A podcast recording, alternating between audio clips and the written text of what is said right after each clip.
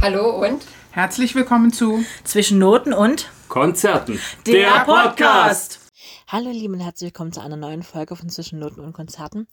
Heute habe ich mal wieder eine Musikrätsel für euch mitgebracht. Und zwar waren wir, also Steffi und ich, auf dem Konzert von Universum 25.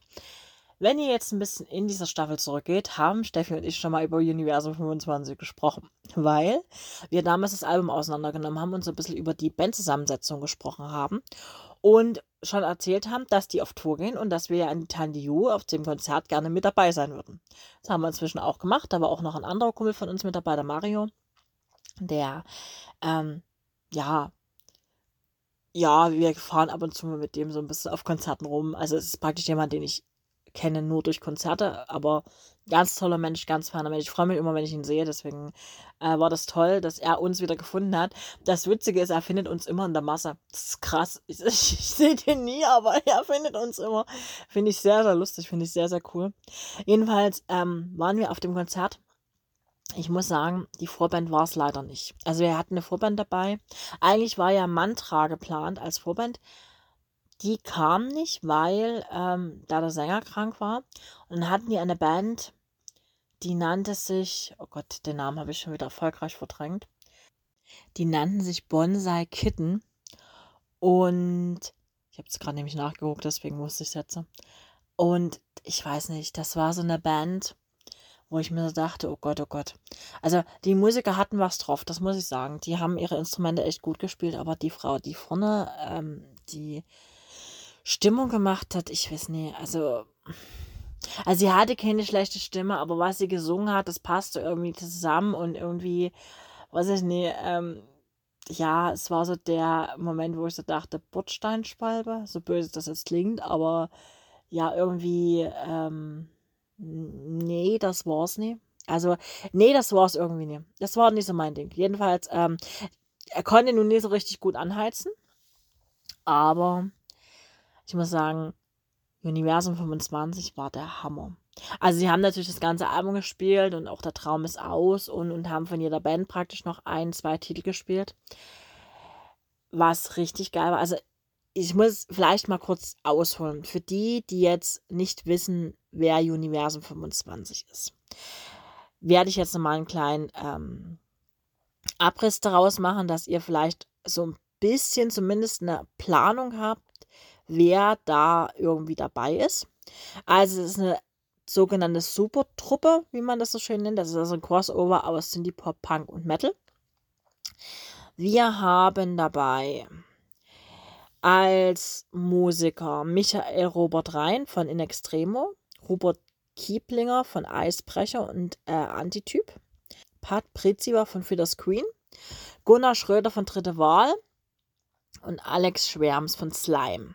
Dazu kommt noch der Produzent Jörg Umbreit. So, die Band bezeichnet sich selber als ja Crossover aus verschiedenen Stilen der Herkunftsband und so findet man eben Elemente des Punks, des Synthie-Pops, der neuen deutschen Härte und dann der Metal in der Musik. Und diese, die ähm, Musik ist eben sehr, sehr gesellschaftskritisch. Ursprung der Band ist praktisch ein Musikvideo oder ein Projekt zu Der Traum ist aus von Tonsteine Scherben. Tonsteine Scherben ist 2022 50 geworden und die haben sich zusammengetan, um einfach eine neue Version von Der Traum ist auszumachen. Wenn man sich überlegt, dass dieser Titel 50 Jahre alt ist und immer noch wie Faust aufs Auge passt, heißt das schon was. Aber wie gesagt, ich muss dazu sagen, Tonsteine Scherben im speziellen Rio Reiser ist eben auch Kunst da brauchen wir nicht drüber diskutieren. Und so entstand diese Band und dann entstand eben das Album Universum 25, Universum 25 von Universum 25. Ist ein bisschen doppelt gemobbelt, I know, but äh, ist so. Wie gesagt, richtig, richtig geiles Album.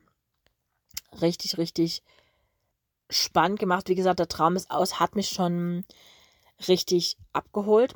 Ich muss aber sagen, ich war auch sehr, sehr überrascht, weil ich hatte ja gesagt, die haben immer was aus den Ursprungsbands gespielt. Gut, In Extremo und Eisbrecher und Filler Screen und so gehe ich selber zu den Konzerte, kenne ich. Dritte Wahl sagte mir vom Namen her erstmal gar nichts. Mir sagte aber der Gunnar was. Vom Gesicht ja zumindest. Ich kannte sogar den Titel, den die gespielt haben von Dritte Wahl. Das war äh, Rostock. Der war richtig cool. Und auch Slime. Äh, erstaunlicherweise kann ich den Song. Also, äh, das ist so ein bisschen, ähm, ja, also man hat Berührungspunkte auf jeden Fall mit allen Bands auf jeden Fall schon mal in seinem Leben gehabt. Und ich fand es so lustig, wie die so ein bisschen Gunnar gedisst haben die ganze Zeit.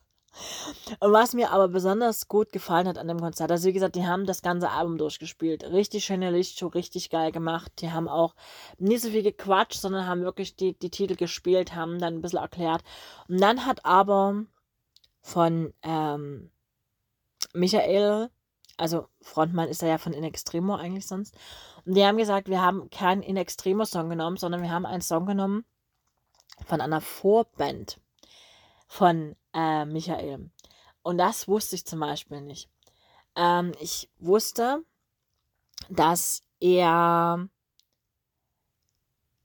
ein sehr, sehr spannendes Leben hatte. Ich wusste aber nicht, dass er ein Musiker der DDR ist und dass er sich in der DDR mit einer Band etabliert hat, die Nummer 13 hieß.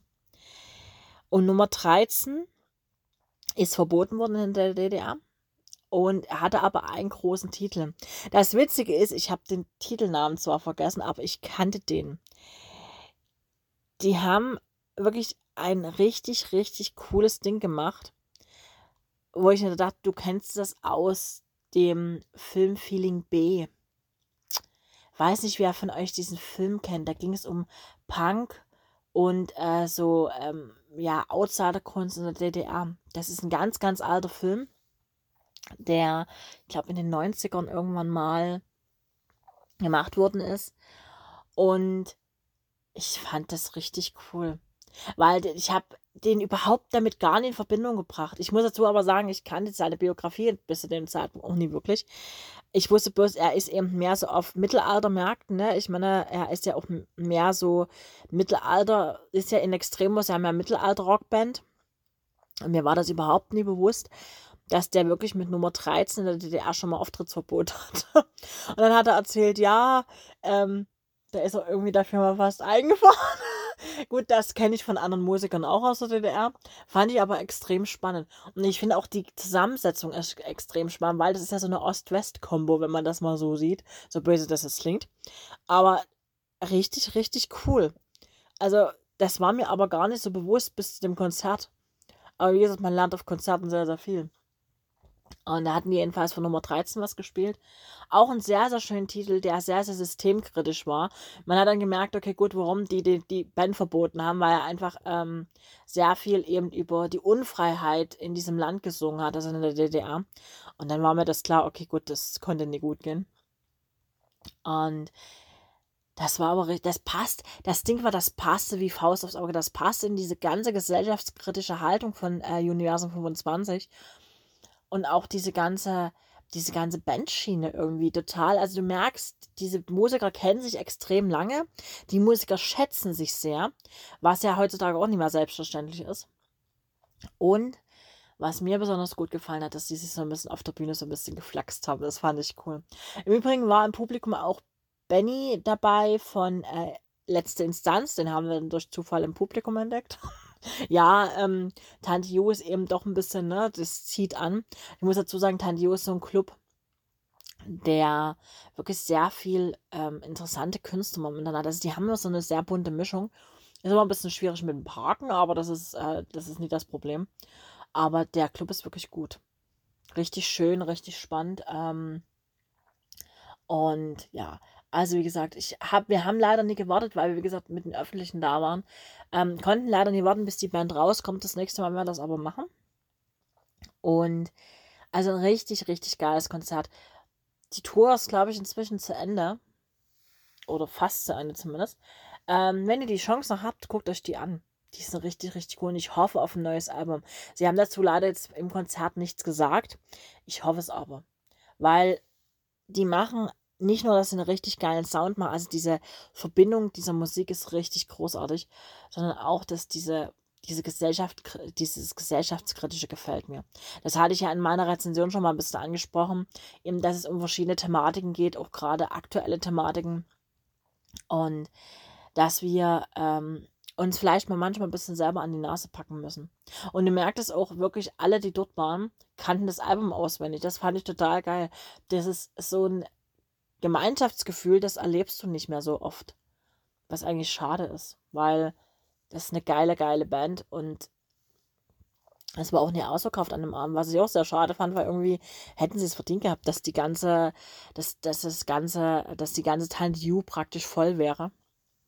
Aber man muss auch sagen, an dem Abend waren, glaube ich, mehrere Konzerte. Ich hatte, glaube ich, auch zwei oder drei zur Auswahl, wo ich hätte hingehen können. Von daher, ähm, ja, manchmal trifft sich so doof. Das ist eben manchmal so. Aber sehr, sehr coole Band. Sehr coole Bühne. Also du merkst wirklich, die Musiker sind lange Musiker. Das merkst du. Weil die wirklich, die arbeiten mit Licht, die arbeiten mit Sound. Die wissen auch, sie müssen nicht so viel erzählen. Die flachsen sich ein bisschen auf der Bühne. Fand ich super. Fand ich total entspannt. Fand ich aber auch, ähm, das passte irgendwie. Du merkst einfach, die necken sich, weil sie sich lange kennen. So, das finde ich cool. Hast du heutzutage nicht mehr so oft. Ähm, ich habe mir das signiertes Album mitgebracht. Ich hatte das Album nämlich noch nicht physisch da gehabt und habe mir das aber gleich signiert mitgebracht, weil signiertes Album geht immer. und auf jeden Fall ein richtig, richtig geiler Abend. Wie gesagt, äh, ich hoffe auf ein zweites Album von denen. Es wird natürlich, kommt immer natürlich auch ein bisschen darauf an, wie die ähm, Zusammensetzung ist, wie die Bands Zeit haben. Aber wir hoffen mal aufs Beste. Und ich wünsche euch jetzt einen wunderschönen Tag, Abend, Nacht, Morgen, je nachdem, wann ihr diesen Podcast hört. Hoffe, ihr hattet ein bisschen Spaß mit der Folge und sage dann bis nächste Woche. Lasst es euch gut gehen. Tschüss.